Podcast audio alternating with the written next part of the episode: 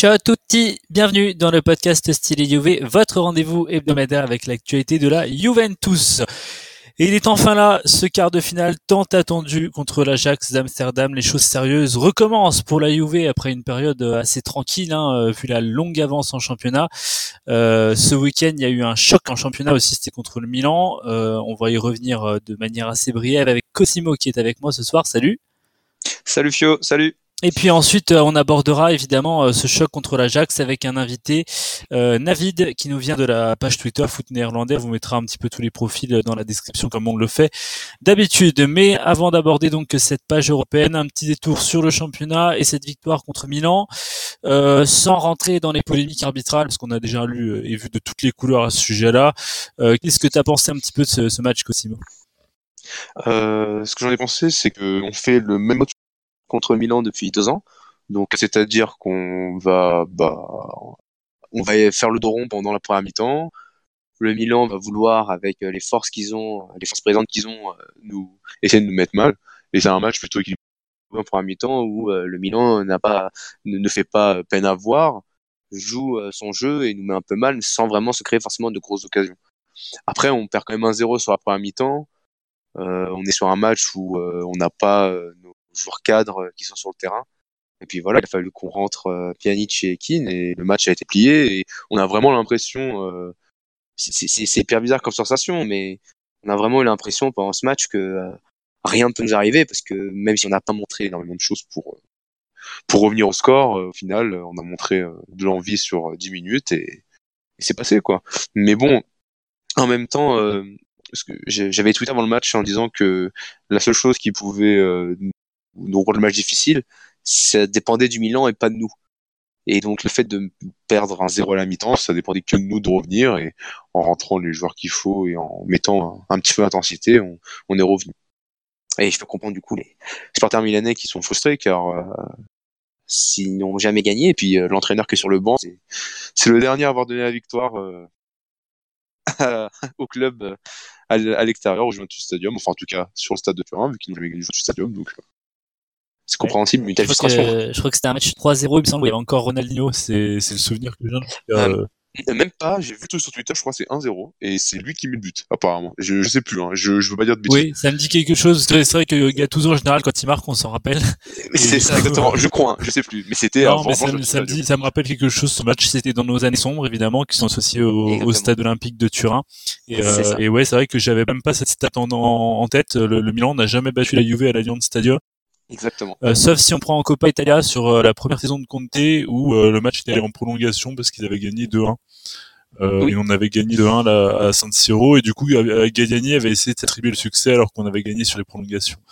mais il voulait dire que c'était la première équipe à avoir battu la Juve à l'époque, on était invaincu dans notre stade et il voulait prétendre. D'accord. Je faisais même plus de ça. C'était une petite, toute petite polémique qui est pas aussi grande que les polémiques qu'il y a eu l'arbitrage. Alors si on ne parle pas, euh, c'est pas parce qu'on veut se voler la face. Je pense qu'on est tous d'accord pour dire qu'il y avait pénalty sur la main d'Alexandro. Mais ah, euh, c'est juste parce que voilà, ces polémiques d'arbitrage, euh, elles sont pas forcément très intéressantes. Euh, elles concernent surtout les Milanais de toute façon. Il n'y avait pas beaucoup d'enjeux sur ce match-là, donc c'est vrai que. Bah, comme juste pour revenir deux minutes dessus, c'est, je comprends deux choses au niveau des supporters du Milan. Quand, quand tu une équipe comme la Juve qui a autant de points d'avance peut se permettre de faire tourner autant et perdre contre, euh, je vais pas dire l'équipe B parce que c'est réducteur, mais le fait de rentrer juste deux joueurs et au final gagner grâce à ça, je peux comprendre la frustration parce qu'il y a un écart euh, qui est assez terrible. la deuxième chose, je peux comprendre cette frustration parce que eux, ils ont besoin de points, donc l'enjeu pour eux était très important. Et c'est sûr que bah c'est difficile de se dire que c'est match qui va compter à la fin pour euh, et qui va qui va faire que je pas la, la. Après, avec toutes les équipes qu'il y a derrière, euh, tu dis que personne n'a vu la quatrième place, mais je peux comprendre que c'est important pour eux et que c'est difficile. Donc, malheureusement, la frustration vient aussi sur l'arbitrage, mais je veux dire, euh, quand Galliani euh, disait que Galliani n'était pas droite sur un fameux jeu de Morata, parce que il a, disait que les caméras étaient truquées, ou encore le coup franc oublié de, de Pjanic quand on perd un 0 chez eux il y a deux ans. Je veux dire, c'est, c'est, c'est, défaites. On a perdu, même si c'était très frustrant, on s'est pas caché derrière ça. Donc il faut vraiment euh, ne pas se cacher derrière ça. Et je pense que c'est le message qu'il faut passer aux Milanais, même si je comprends. Non, mais je pense que le, match nul aurait pu être mérité pour Milan, mais je sais, même, pas, je sais même pas s'ils auraient pu l'avoir en fait, parce que on a senti, c'est ce que j'avais lu sur Twitter, quelqu'un qui disait que Juve a fait 80 minutes d'entraînement classique et 10 minutes d'entraînement intensif. Exact. C'est un peu ça, c'est-à-dire qu'on a senti la Juve qui était un petit peu dans la gestion de ses forces, de ses énergies, mais quand elle a haussé le ton, elle l'a fait dans le temps additionnel de la première période, là quand il y a ce retourné incroyable de Mandzukic et, et derrière mhm. quelques occasions, euh, on a senti Milan tout de suite très en difficulté, et ensuite entre le penalty de Dybala et le, le deuxième ouais. Keane, hein, parce qu'il mhm. en met deux, Keane finalement il en a un qui est refusé, alors que la faute est pas évidente non plus, on pourrait le dire ça.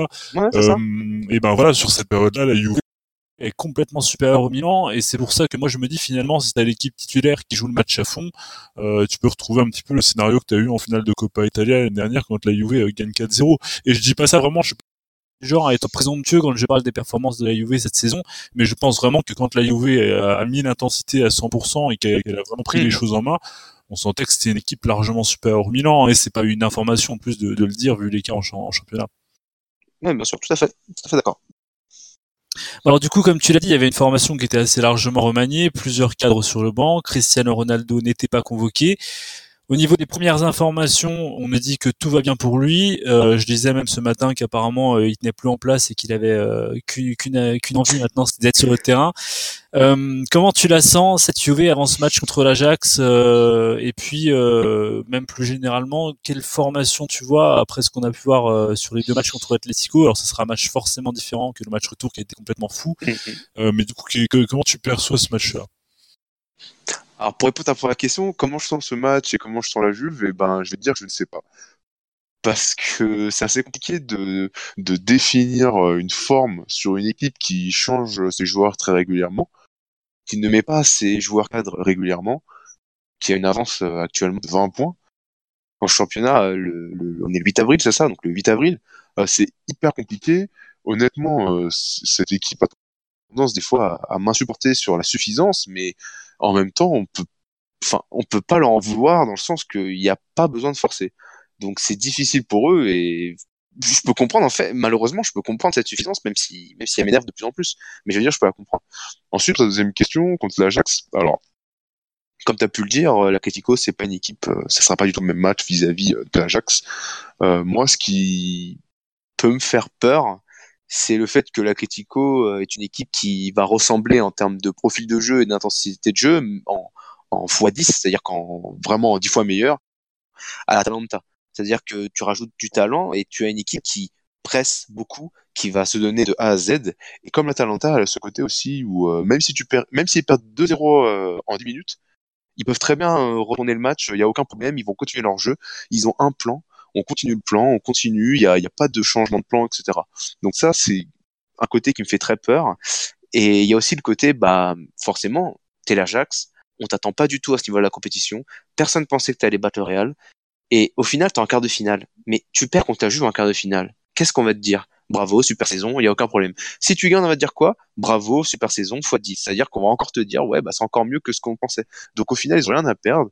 Ils ont tout à gagner. Il y a une équipe qui est super jeune. Euh, il y a des joueurs qui vont vouloir se montrer. Euh, malheureusement, si ça serait euh, fou et romantique de penser qu'ils vont rester, ils resteront pas. Il y a des joueurs qui vont partir cet été et ils doivent se montrer dans des compétitions comme celle-ci pour pour partir dans d'autres clubs. Et mis à part De Jong, il y en a encore d'autres qui peuvent partir.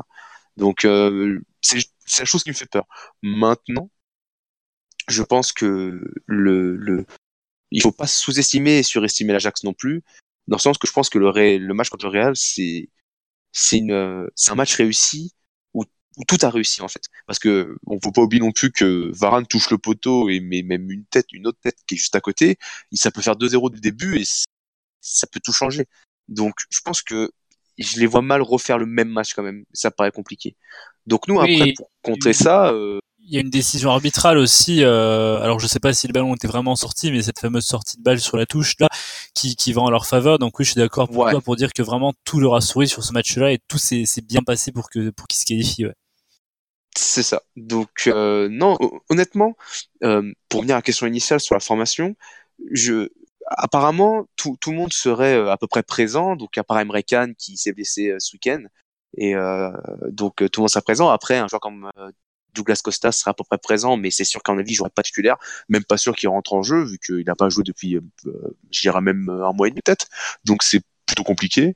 Maintenant, en termes de formation, euh, on voit Allegri, la seule ligne de conduite que l'on voit en fait, euh, mis à part les joueurs, c'est la formation en trois défenseurs. Le 3-5-2, voire le 3-4-3 si on compte un milieu offensif. Donc, je pense qu'il va vouloir jouer comme ça. Honnêtement, je sais pas du tout si c'est la bonne chose contre Ajax ou pas. J'ai du mal à avoir une lecture euh, vis-à-vis de de ce match parce que un truc que l'Ajax fait bien, c'est permuter et ça, ça, ça, colle bien le fait de presser, puis on a un autre qui va défendre, après euh, ils échangent, etc. Donc je, sais pas trop. En termes de formation, j'ai l'impression qu'on jouer en 3-5-2. Maintenant, les joueurs, euh, je pense que bah on prend tous ceux qui ont été mis au frigo, euh, tu les mets dans l'équipe et puis voilà, hein, ça fait ça fait l'équipe. Hein. Moi, je, je pense qu'il aurait pris la, la, défense à 3 si euh, il avait euh, eu Emre Can à disposition. Euh, dans un, ouais. un, système un peu hybride justement euh, comme contre Atletico où Emre Can est venu s'ajouter à la défense à 3. Je le vois mal euh, se fier à la défense à 3 en ayant la, le, le, le en ayant Rougani en fait à, à, mettre comme comme seule alternative à Emre Can. Je sais pas s'il lui fait vraiment confiance pour ouais. les matchs européens. Moi en tout cas je lui fais pas confiance pour un match comme celui-là. Donc euh, je pense que la, la blessure d'Emre Can a un peu chamboulé ses plans euh, et qui va revenir peut-être à quelque chose de plus classique. Euh, moi, je pense que ce sera peut-être quelque chose comme un, 4-4-2 ou un 4-3-3 avec euh, Bernardeschi, Mandzukic et Ronaldo devant, et puis euh, Pjanic euh, au milieu de terrain, euh, Matuidi, et puis je pense que bah, il va nous lancer son arme secrète ou en tout cas son, son, son outil préféré, à savoir Sami Khedira qui euh, a, a, eu du rythme quand même. J'ai trouvé contre Milan, j'ai pas trouvé qu'il était à la ramasse physiquement. Alors à voir comment il a récupéré ce match-là. Ça se jouera a priori entre entre Kedira et Mendancourt. Euh, mm -hmm. Et je pense que voilà, pour toute l'affection la, la, qu'il a pour Kedira, on sait qu'il le considère toujours comme un, un, un élément important d'un point de vue tactique. Je pense qu'on aura droit à Kedira sur ce match-là. En tout cas, je serais presque surpris qu'il ne soit pas titulaire en fait. Ouais, c'est clair, c'est clair. Après, Après euh... Après, si, si, on peut en venir sur la formation aussi, sur un truc, euh, je pense de toute manière que euh, il y a un côté où, où, Bentancourt, euh, malheureusement, alors j'ai trouvé qu'il a fait une superbe entrée euh, contre Cagliari et d'ailleurs euh, c'est lui qui donne la passe D sur Keane et il avait fait un très, une très très bonne entrée. Mais c'est vrai que Bentancourt, malheureusement, je j'aime beaucoup le joueur, mais je pense qu'il n'arrive pas à lui donner une place dans cette équipe dans le sens que c'est ni un 6 mais c'est ni un 8 box to box et je pense vraiment qu'il n'est pas pas dans cette équipe. En fait euh, je pense qu'il est jamais à sa place malheureusement et que j'ai vraiment l'impression qu'il qu'il sait pas où se placer en fait sur le terrain et c'est difficile pour lui. Donc ouais je, je vois malheureusement entre guillemets même si comme tu dis il a pas été catastrophique mais après je le trouve inexistant malheureusement. Je, trouve qu'il il gêne ni, ni en défense il n'est jamais ni présent offensivement. Mais oui on a eu serait que dire titulaire si on rentre dans un schéma plus classique ça ne m'étonnerait pas, c'est clair. Niveau prestation, Mendancourt a fait une très bonne partie de saison. Euh, on sentait vraiment euh, l'espoir un peu justement pendant une forme plus concrète. Et là, la seconde partie de saison, elle est pas bonne. Alors, il joue une équipe qui joue mal aussi, donc forcément ça va pas l'aider à, à, exploser d'un coup. Mais c'est vrai que on a du mal par rapport à ce qu'on a pu voir sur les dernières semaines à, à pouvoir lui faire vraiment confiance sur un, un enjeu aussi important. Après, c'est des joueurs qui peuvent nous surprendre. Hein. Les Sud-Américains comme ça, des fois ils savent sur un seul match euh, se transcender. Mais là, ce soir, euh, comme ça, j'ai un petit peu de mal à, à, à croire en une bonne surprise. Juste euh, pour revenir à ce que tu disais plus tôt euh, sur le fait que l'Ajax n'a rien à perdre et notre condition à nous, c'est un peu ce qui me fait peur, c'est-à-dire que eux, ils sont sans pression, euh, ils peuvent euh, que faire un exploit. S'ils sortent, il y a rien de dramatique effectivement. Et nous, euh, bah, ce qu'on a vu sur les dernières semaines, c'est-à-dire la défaite contre le Genoa, les matchs à l'arrache contre Empoli et Cagliari, où on n'est pas spécialement brillant, je sais pas comment on va réagir en fait face à une équipe qui pourrait mettre beaucoup d'intensité et une équipe qui va vraiment jouer comme des morts de faim. J'ai un peu peur en fait que la, la la compétition, le manque de compétition plutôt qu'on a eu sur les dernières semaines euh, se paie un peu sur le terrain et peut-être sur la première période. Et c'est vrai que c'est le genre de match qu'il faut bien débuter. Et je serais pas étonné effectivement que le, le combat physique nous, nous, bouge un peu dès le début du match. Et si tu prends un but, bah, ça peut complètement faire basculer la, la, la, la, double confrontation. J'espère en tout cas qu'on tombera pas dans les mêmes travers que l'Atlético Madrid. Normalement, une défaite comme celle qu'on a eue à Madrid, ça doit servir de leçon.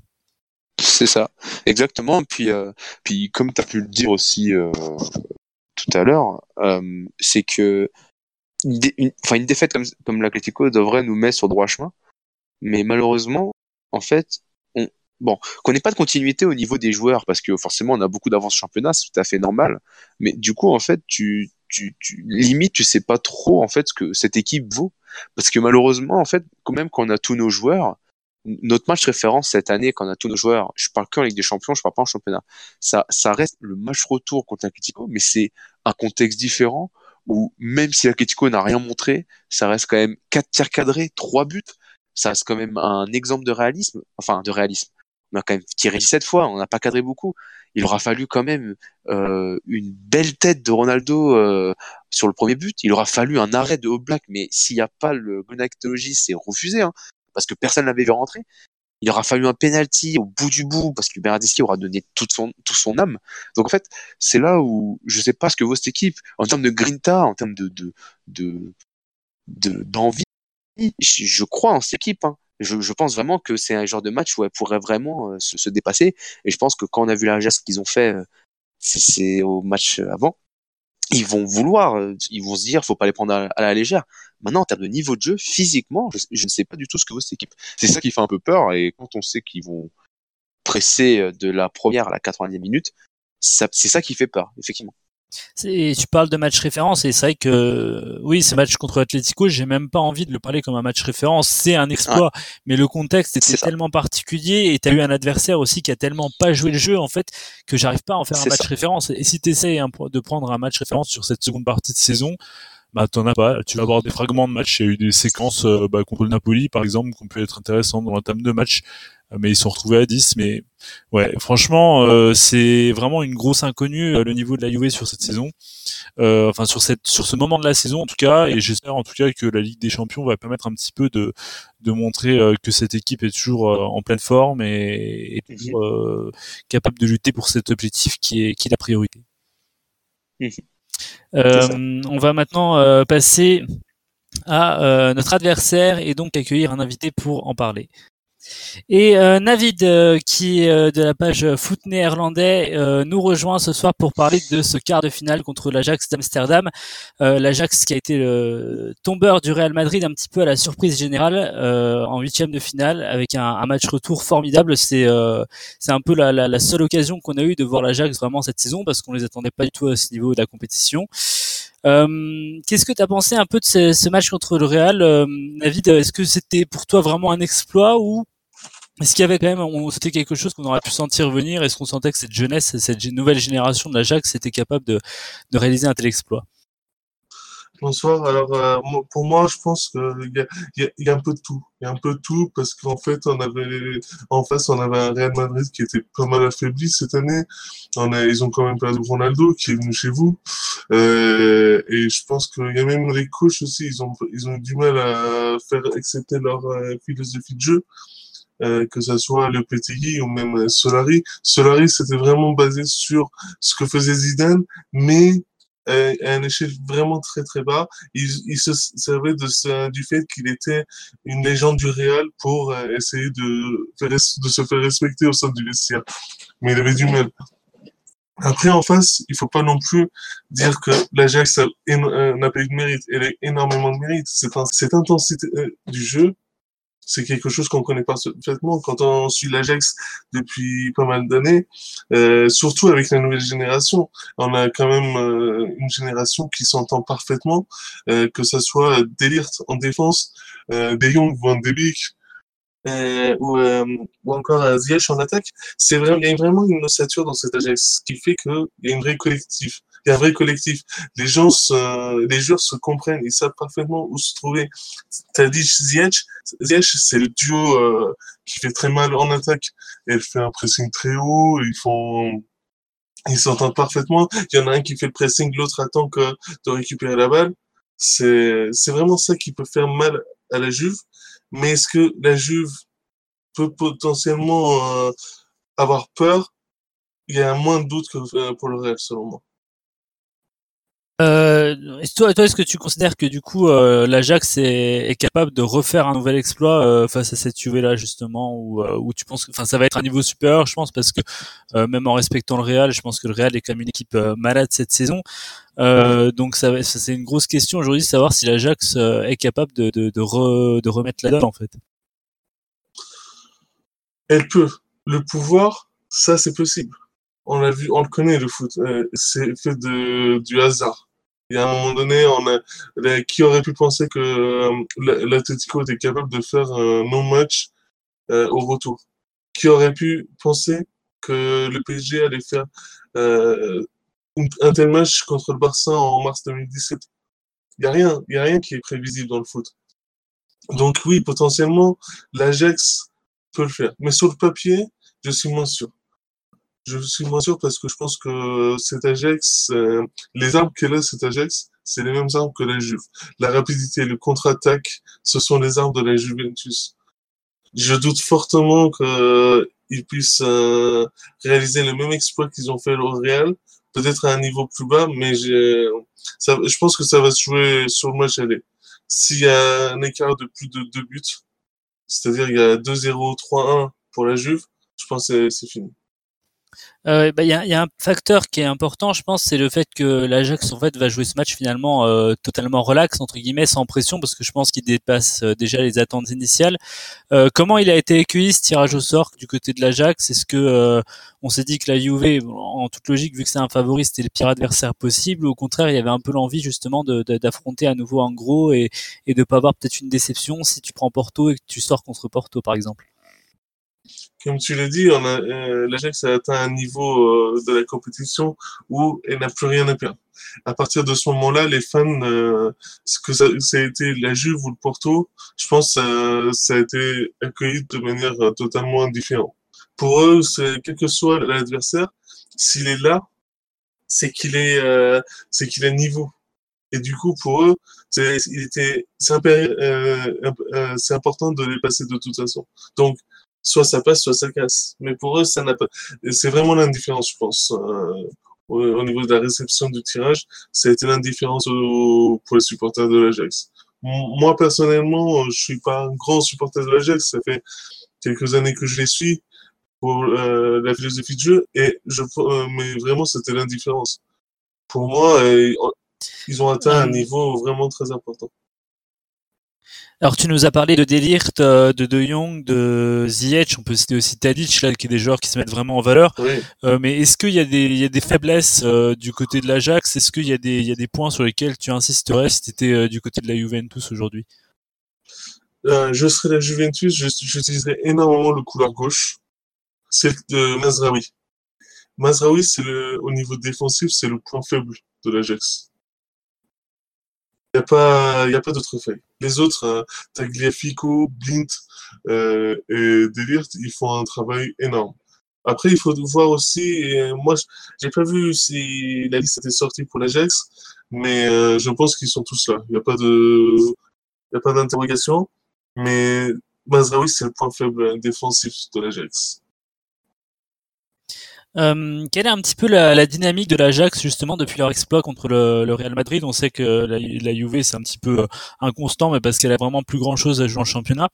Euh, Est-ce que l'Ajax est en bonne forme? Parce que moi c'est vrai que c'est une équipe que j'attendais pas à ce niveau-là, parce que j'avais vu qu'ils avaient été lourdement battus dans le, dans le Super Classiqueur par exemple contre le Feyenoord, je crois, c'est ça Ouais, c'est ça. Voilà, donc en fait je me je me dis j'avais l'impression que c'était une équipe qui était pas en grande forme en championnat. Est-ce que euh, depuis leur exploit contre le Real Madrid, ils ont pu euh, se, se, ils sont dans une dynamique positive? Ou au contraire c'est vraiment euh, une parenthèse européenne dans une saison plus compliquée? Ah non, ils sont même, euh, ils sont même euh, revigorés depuis maintenant une semaine. En fait, dans la course au titre, le PSV a perdu pas mal de points ces deux dernières semaines.